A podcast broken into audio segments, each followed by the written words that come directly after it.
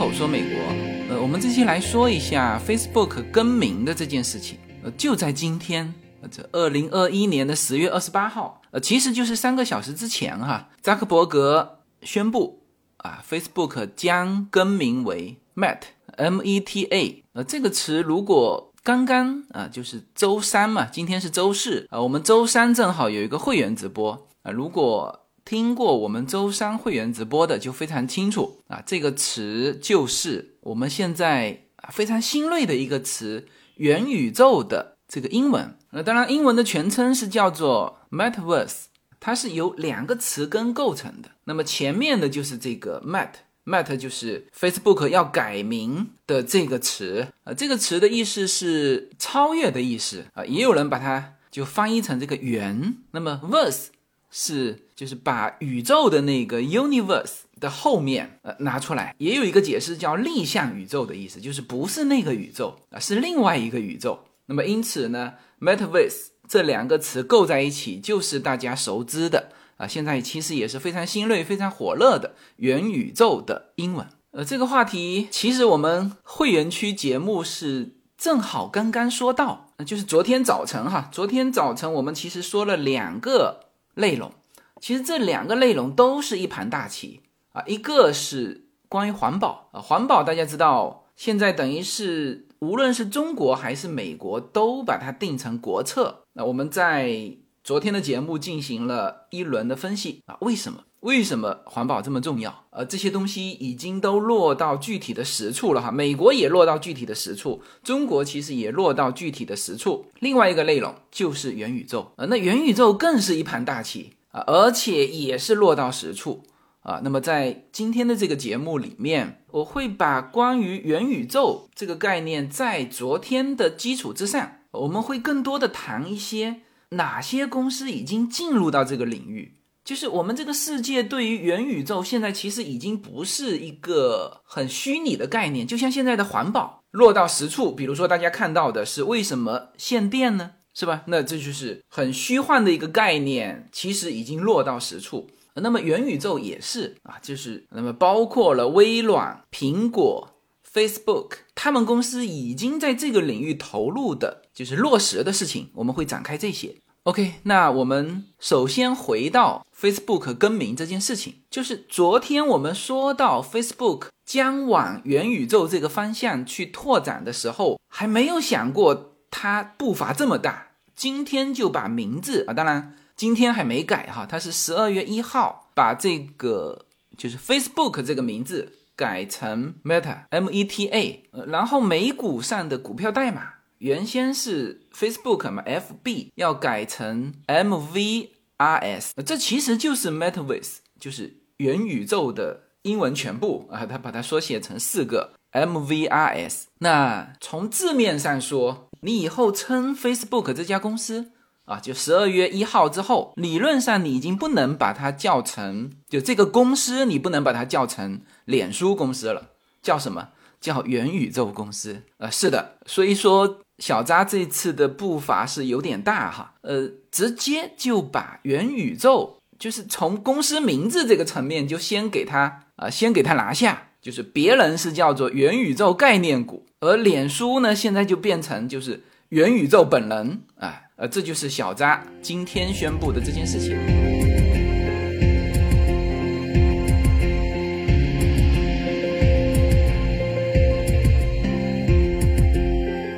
那我们来看一下小扎今天啊，在宣布公司更名的时候，同时还说了什么哈？你看小扎宣布啊，公司更名为 Meta，他说以反映其同名社交媒体平台外在线数字业务，就是元宇宙的增长机会。他说，随着时间的推移，我希望我们的公司会被视为一家元宇宙公司。那么这样呢，它的整个公司就变成 Metaverse，就是元宇宙啊，然后下面有。Facebook、Instagram 和 WhatsApp 还有其他的一些产品。那之前是什么呢？Facebook 是放在最前面，那下面是因为 Facebook 收购了 Instagram，所以原来那两个是在它下面，在 Facebook 下面。那现在变成上面架构是元宇宙啊，下面是脸书、Instagram 和 WhatsApp 这样的一个分布。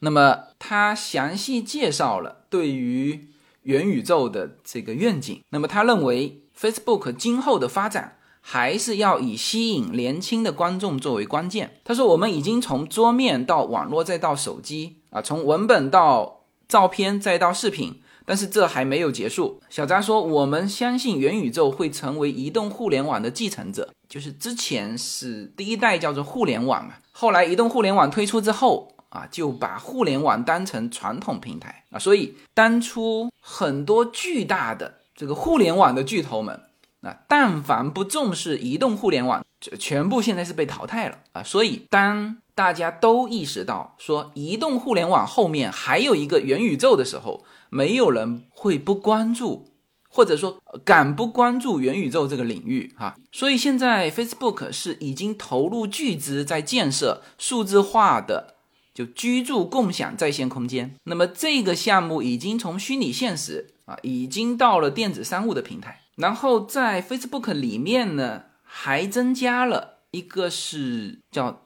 增强现实和虚拟现实产品的服务。就这个部门已经成为一个独立的部门，那当然这个部门也是最烧钱的部门哈。这个今年在这个领域，它烧掉了一百个亿啊。他说这个部门的支出使总体的利润减少了一百个亿，那就是在这个上面烧了钱。那么就也有人说，Facebook 现在扎克伯格现在呃不断的提这个元宇宙概念啊，甚至现在还为此更名。其实也是因为近期他的其他话题让他没法谈。呃，大家知道近期这个 Facebook 遇到了叫做 Facebook 吹哨人，就是有人指出 Facebook 上的内容，包括 Instagram 上的内容，这个我一会儿展开哈。就是这一阵子 Facebook 遇到了诸多的问题，因此呢，它变成越来越多的宣传这个元宇宙啊，就叫就这个角度是为他提供了一个舒适的话题。啊，其他话题现在都变成不合适讲。那么他对此的解释是，他说：“我知道有些人会说现在不是关注未来的时候，但是他说，即使在这个过程中犯了错误，但是向前进步也是非常重要的。啊，其实就是避开现实的问题，更多去聊未来。那么这个改名啊，就这么快，呃，有点意外啊。所以我说他的步伐有点大。其实 Facebook 脸书公司两年之前。它还在增强 Facebook 的这个标志和企业形象，因为它之前收购的 Instagram 和 WhatsApp，还有其他的那个 Oculus，就是那个虚拟现实的那个部门啊，就之前他还在增强 Facebook 的这个标志跟企业形象，但是他今天要做的是更名，那更名就是完全把 Facebook。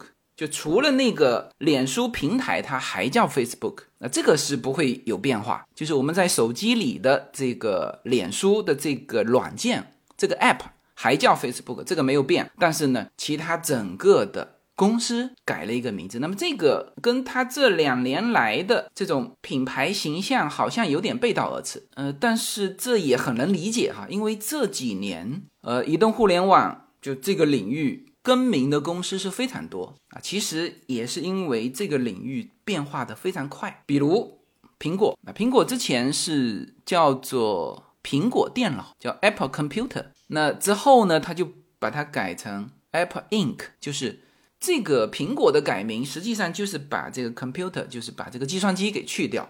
就像现在中国的有一些公司，就是早先这个公司后面标个。某某某电脑公司，哎，那他现在就要把这个“电脑”这两个字给去掉，因为这样看起来更像是个硬件公司，而硬件公司在股市里的市盈率，呃，这个是受限制的啊，所以苹果当时也做了个改名，就是把 computer 改成 ink，而这是反映它就是在软件上的这种就业务的增加，还有比如说。那个美国非常著名的那个 Duncan 那家做甜甜圈的那家公司，也是把甜甜圈给去掉啊。它原来是甜甜圈发家的嘛，那现在是更多的去强调它的咖啡，而不是这个甜甜圈。那我们再看这个谷歌，啊，谷歌是二零一五年进行了重组，所以现在大家看到的这个谷歌在就股市上的，我们常常看到的是 Alphabet，就是这个字母表公司啊，所以大家常常。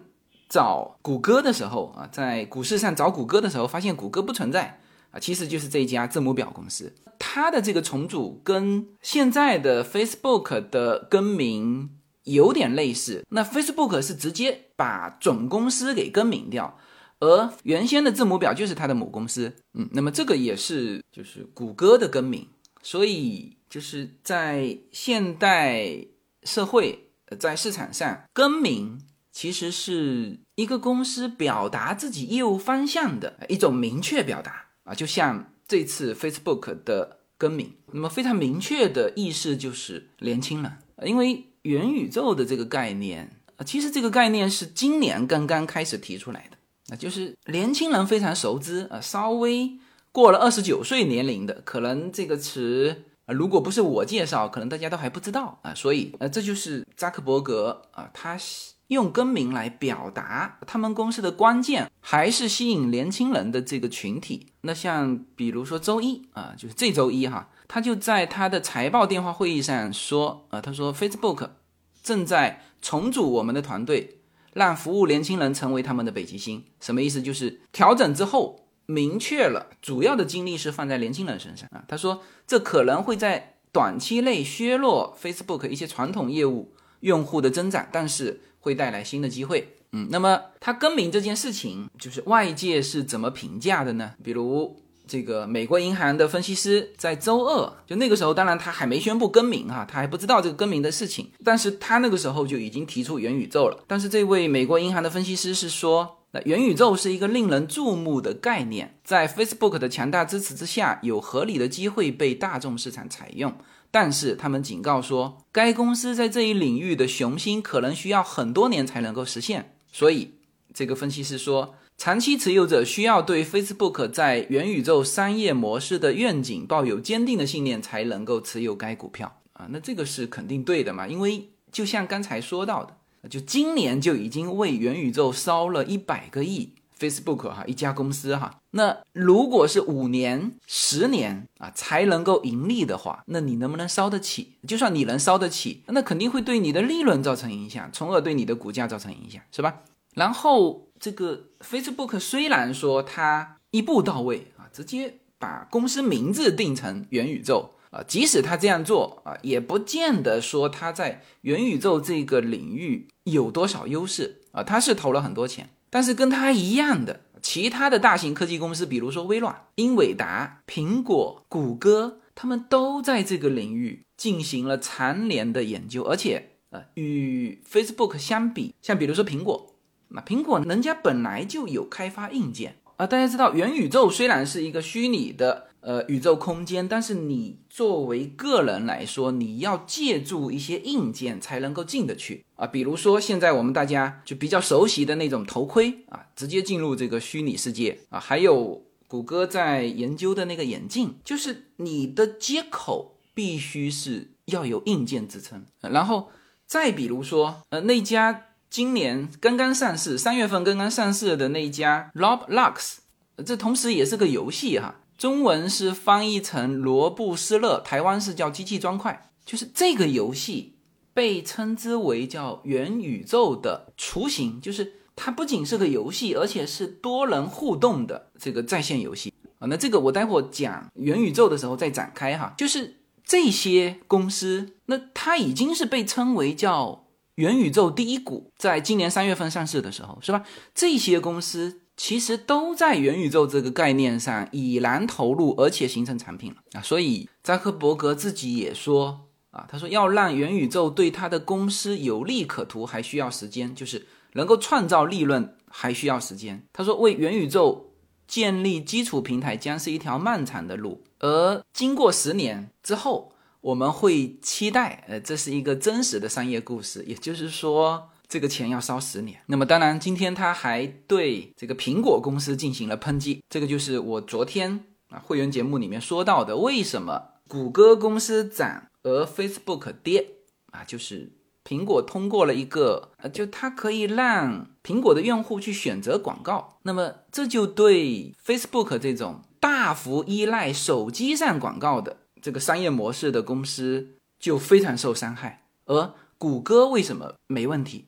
第一，人家有安卓啊，安卓是谷歌的呀，是吧？然后谷歌还有相当的用户是通过台式机，它也不通过你苹果走，是吧？所以对它的影响也有，但是呢比较有限。而对 Facebook 这种只用手机的，就伤害非常大，就是苹果的这个这个行为。所以他今天又把苹果给骂了一顿。他说：“我认为缺乏选择，高昂的费用正在扼杀创新。”阻止人们构建新的事物，并阻碍整个互联网，这个当然是很冠冕堂皇的话了。那作为苹果来说，它又不靠广告赚钱，是吧？是你这些依附在它的 App 上的这个平台，你们靠广告赚钱。而作为苹果来说，他说这项政策是为消费者带来了好处，那当然苹果是开心的，苹果的消费者是开心的。唯一不开心的就是上面依靠这种广告作为。主要商业模式的这些互联网公司们，这一轮带来了非常大的打击。呃，除了 Facebook 被打击之外，另外那个叫 Snap，就是我之前说过的，就年轻人用的非常多的社交平台，叫越过即焚。那那个它直接一天的股价直接下挫了百分之二十几。好，那这就是扎克伯格今天啊，周四在。对外宣布公司更名，就十二月一号正式更名啊的同时，他说的一些随口说，美国会员专区的内容已经同步在喜马拉雅上线。现在大家点击我的名字“无限自由”，就会发现新的这一张会员专区的专辑，点击进入就可以听到。更为专业、更为深度的美国资讯，会员区的独家内容有更深度的美国热点分析、跨境创业、美国投资、移民干货，关于子女和留学生方面的美国教育，以及关于长期规划和强势思维的这些价值观的探讨。啊，当然还有我们的社群资源。现在大家就可以点击购买我们的会员专区内容，这个内容将同步无限空间的会员专区内容。谢谢大家。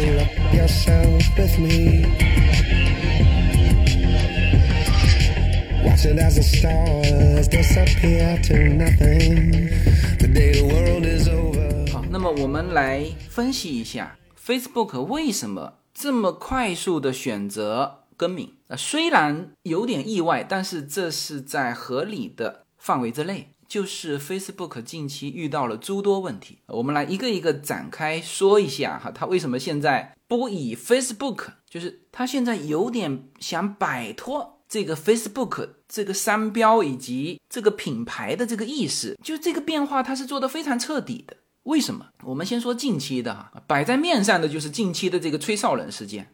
呃，就是一个三十七岁的 Francis Hogan，叫弗兰西斯·豪根，大概在十月份的时候，把脸书公司的一些内部文件给披露出来，这就是我们知道的脸书吹哨人。大概说了 Facebook 公司四点哈，第一叫做差别待遇，就是对于脸书使用脸书的这些知名人物、政治人物以及这个高知名度的用户，采用了不同的待遇。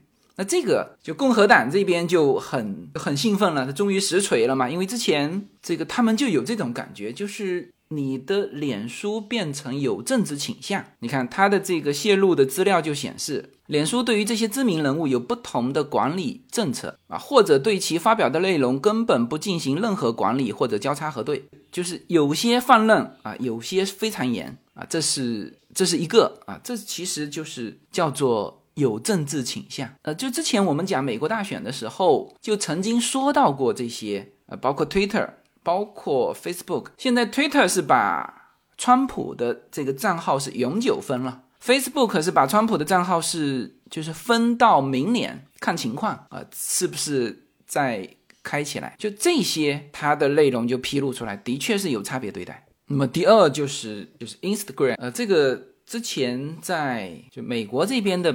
媒体一度是造成非常大的社会影响，就是就是上个月的时候，就是大家都在讨论这个事情，就是什么呢？就 Instagram 对于青少年，就是有一些那些色情暴力的啊啊这些，Facebook 没有做任何处理。嗯，之前就当地的媒体啊就说过这个事情，就是他专门去注册了六十个虚假的账号，就就等于做这个调查的时候做了。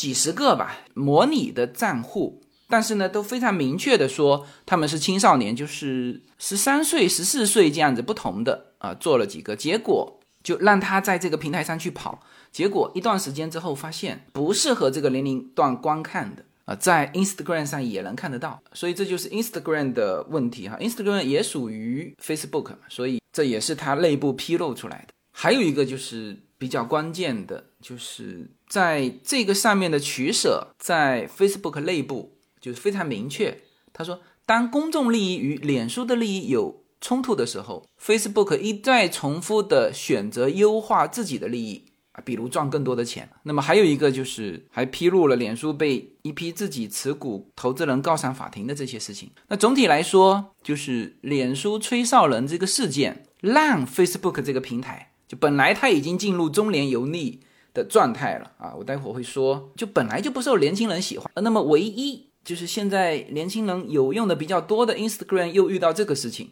啊，推送一些不健康的内容，或者说可以看到不健康的内容啊，所以这个平台在近期对于 Facebook 来说啊，或者说对于扎克伯格这个公司来说，就是存在负面消息啊，这个是近期的哎，那甚至有一些。地区政治，大家对于 Facebook 的这种取舍都有非常大的意见啊，比如说无法管控叫国际用户的仇恨言论啊，煽动暴力助长印度宗教冲突啊，甚至说 Instagram 沦为中东侍女交易平台，这是近期呃扎克伯格的麻烦哈。那当然，另外一个近期的麻烦就是刚刚已经说了。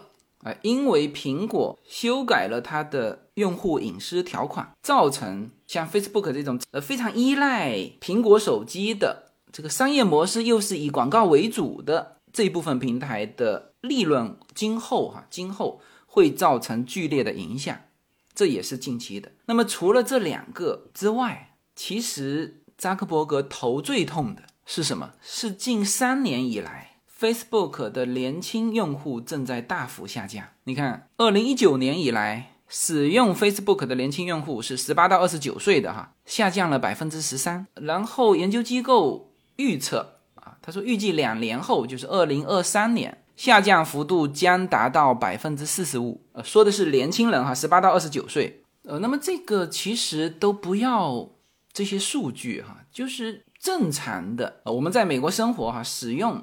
这些软件都能够感觉得到，就是 Facebook 现在我也有账户，但是是用的最少的。那么平时如果看这种就资讯新闻，其实就 Twitter 还是有用，特别是一些政治类的新闻。呃，然后呃就是 Instagram、呃 TikTok，TikTok 其实就是反映了我们的年纪嘛，就是呃可能年轻人多用，呃我们少用，那我们更多的是 Twitter、Instagram，这个是有，而。Facebook 都不要说年轻人，就是成年人，现在叫日活用户，其实它内部统计出来的数据应该也是直线下降。包括 Facebook 现在公布出来的叫活跃用户，都被《华尔街日报》质疑，就是这里面到底有多少用户是真实的？呃包括了这个点击广告啊这些人数，这因为这个也是可以通过后台。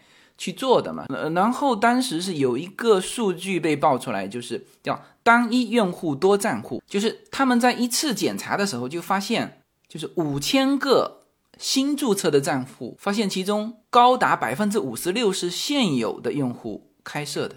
那也就是说，这些其实不是新的用户啊，所以这一系列的问题造成了扎克伯格他必须对这个 Facebook 进行改变，就是不改变它就是个死，不改变它一定是走下坡路。那么这个的下坡路就是移动互联网领域的这种下坡路，要一旦启动，下降的这个速度跟幅度都是极为之快的，这才是扎克伯格现在头最痛的地方。也是他不断的在玩各种的题材，其实是叫压力，而不是动力。而前几年的这个，他曾经在就数字货币，他曾经想发行，就是那个 Lambry 那个数字货币，那现在也还没被批准。呃，他也花了很大的心思在那块上进行投入，然后现在在元宇宙这个最新的题材上进行投入，这就是脸书公司。以及扎克伯格同志就不进则退的压力。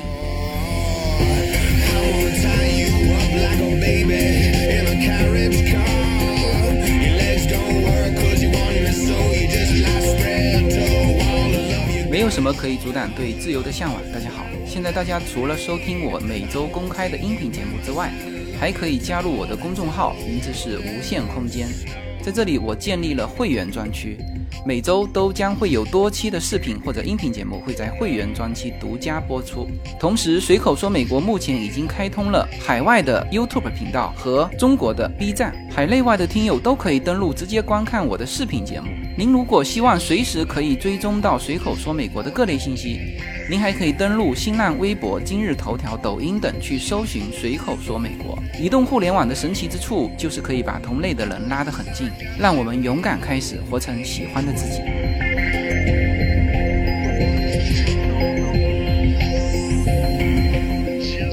最后，我们来说一下元宇宙吧。呃，那么刚才已经说了，就是元宇宙实际上是中文的名字，那么英文的名字就是这个 Metaverse 这个词，现在等于是被 Facebook 等于是被它占用了啊。这是呃，从这个赛道这个领域呢，呃，那真的是一步到位。这就有点像当初我记得是新浪微博，那当初说要改名，改成我就叫微博。那搜狐微博就问了，那你叫微博，那我叫什么？就是微博这个是一个是一整个赛道，是吧？有新浪微博，有搜狐微博，就当初哈，那你叫了我叫什么？那当然，当时的这个新浪微博就就没有改名成功嘛。那这一次，这个 Facebook 真是厉害哈，直接就把赛道的名字变成自己公司的名字，Metaverse 是吧？公司 Met 这个股票代码把后面的 Vase 都进来了啊。那这个是干的彻底。呃，不管怎样哈，那我们还是说一下这个赛道吧。元宇宙啊，现在有它狭义的跟广义的解释哈。我们看一下狭义的解释，这个词。是用来描述未来互联网虚拟环境概念，是一个共享的、持久的 3D 虚拟空间组成的一个可感知的虚拟宇宙。呃，其实这句话就已经把元宇宙这个概念大致的轮廓就整个就出来了。首先，这是一个虚拟宇宙，这是叫超越现在的我们的现实宇宙之外的啊一个另外一个宇宙啊，叫虚拟宇宙。那么这是一个。共享的啊，什么叫共享？就是你能进，我能进，大家都能进。呃，就从游戏上说，就是呃，这是一个联网游戏啊，不是单机游戏了啊啊，这是共享啊，持久的，什么意思啊？就是这个宇宙的存在是不以任何一家公司的发展或者是一个人的存在或者是消失而存在消失的啊，宇宙也是这样嘛，是吧？我们常常说，少了谁，地球都在转，太阳依然升起，那这就是持久的概念。那无论是任何的个人或者是公司，不以它的变化而变化，这这是一个持久的虚拟宇宙，永远都在。然后这还是一个可感知的，就是它在，你可以触碰，可以感知，可以交互。所以它后面就说了，此合成环境包含了什么？对象、常驻用户以及交互关系。并存在于虚拟定义的时间中，旨在提供连接用户长时间的登录和交互，就是这么一个宇宙，共享的、永久的、可感知的，有这个宇宙自己的时间的虚拟宇宙。这个就这个名词解释里面，就现在不好定义一个非常重要的事情，就是到底有几个虚拟宇宙啊？大家知道我们互联网有几个？啊，一个哈，当然就是有强的是另外一回事哈。那么手机连接进去的其实也还是那个啊。当然你手机现在有不同的这个平台，一个是安卓，一个是苹果。那么继续往后推啊，虽然各个公司都在这个元宇宙的这个赛道上呃在努力呃，同时也在努力设置门槛哈。但是我们说从整个的这个就是大家达成的一个共识来说。啊，这一定是只有一个虚拟宇宙，就是这个元宇宙。无论你 Facebook、微软、苹果各种所有的游戏啊，你但凡是要进一步发展，就进到这个虚拟宇宙的话呢，就是这个我们说大平台是一个。因此，这里面有非常重要的一点，呃，就是刚才我也提到了，就是虽然 Facebook 在这里面投了一百个亿啊，他说今年投一百个亿，但是。大家都在投钱，最后啊，就即使现在是各有擅长，建自己专门的一块，最后这个元宇宙是打通的，这个代码是开放的，大家都可以在这个空间里面去添砖加瓦，去去建设啊。那么这个是呃叫做狭义的元宇宙啊，这其实已经很大了哈。那么广义的元宇宙概念是什么呢？除了刚才说的叫虚拟合成世界之外，还指整个互联网，就是这是互联网到移动互联网啊。其实移动互联网跟互联网是一个网吗？还是一个网哈，它不是两个网。所以如果是移动互联网的延伸的下一代。那么它还是一个网，所以肯定这个元宇宙是要含前两代啊。如果第一代是互联网，第二代是移动互联网，第三代是元宇宙，那么它的广义的概念一定是含了前面的两代。那么还有一个什么呢？还有一个增强现实。呃，什么是增强现实呢？呃，增强现实也叫实拟虚景或者是扩展现实，就是屏幕上的虚拟世界跟现实世界是重叠的。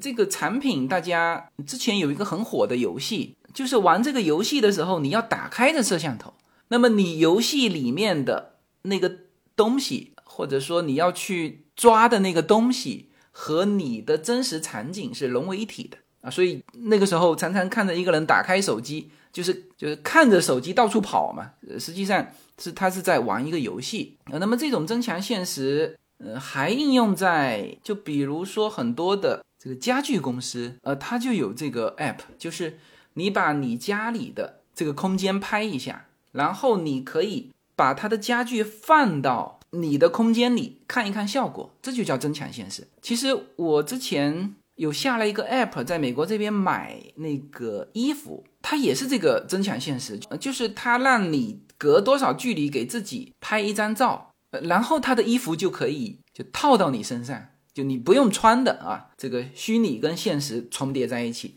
呃，所以你比较好理解的就是，它是把虚拟环境跟现实环境是重合在一起。OK，那么这个就是我们广义上的元宇宙的概念，就是除了刚才说的叫超越现实的另外一个宇宙之外，还包含了上两代的互联网。那其实元宇宙也是一个网哈，也它还包含了互联网跟移动互联网，还包含了什么呢？还包含了现实，就是虚拟的跟现实重叠的，也在元宇宙里面。呃，这其实是两个宇宙的重叠哈。呃，所以这个就是元宇宙这个概念是今年火起来的，和它最像的。那么今年的三月份，一款叫做多人在线创作的沙盒游戏，就是刚才提到的 Roblox，在美国上市，那么它就被称为元宇宙第一股。那么它上市的第一天。市值就直接超过了四百亿。那么一年之前，它的估值还只是四十个亿。这就是一款游戏嘛？但是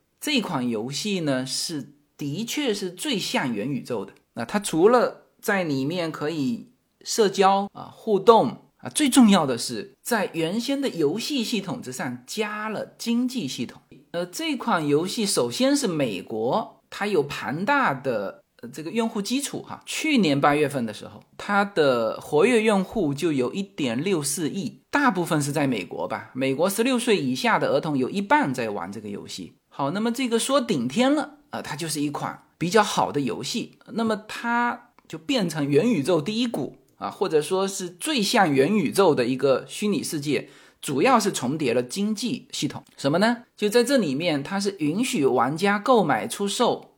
和创建虚拟物品，就是你创建也可以。那么，嗯，普通的玩家是可以购买这个装备、衣服，但是你达到一定的阶位，就是你变成高级会员的时候，你就可以卖你的衣服。那么就有很多的，就是专门的，其实已经不能叫游戏者了哈，它其实是变成叫物品设计者。很多人是全职的，就在这个平台上创造物品，然后拿来卖。那么这些职业的创造者，收入高的，每年都可以从这种工作当中获得呃十万美元以上的收入。那么你从这里就可以看到什么呢？它的虚拟币和真实币一定是打通的。嗯，那么在这个游戏里面，就很多新的概念就出现了，比如说现在非常火的叫 NFT。那 NFT 现在是越来越被大家所知道了啊，但是最早的这个 NFT 的概念。啊，其实也是从游戏中诞生而来的。那大家知道，我买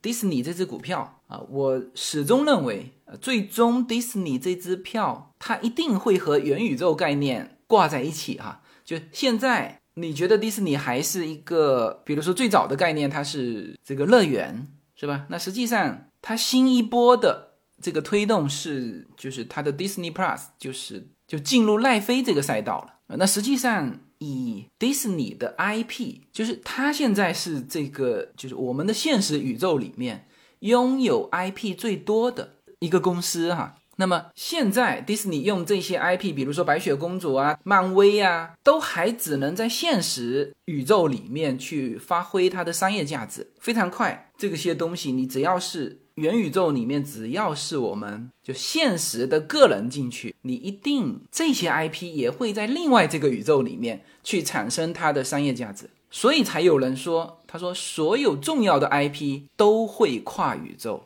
所以现在很多人在做的就是在现实世界中做出一个超级吸引人的故事，然后把这个故事中的人物、道具、场景叫 NFT 化，然后进入这个元宇宙，它再去腐化和衍生。啊，其他开发者就是以各种商业模式给到其他的 IP 开发者，他们再去做深加工。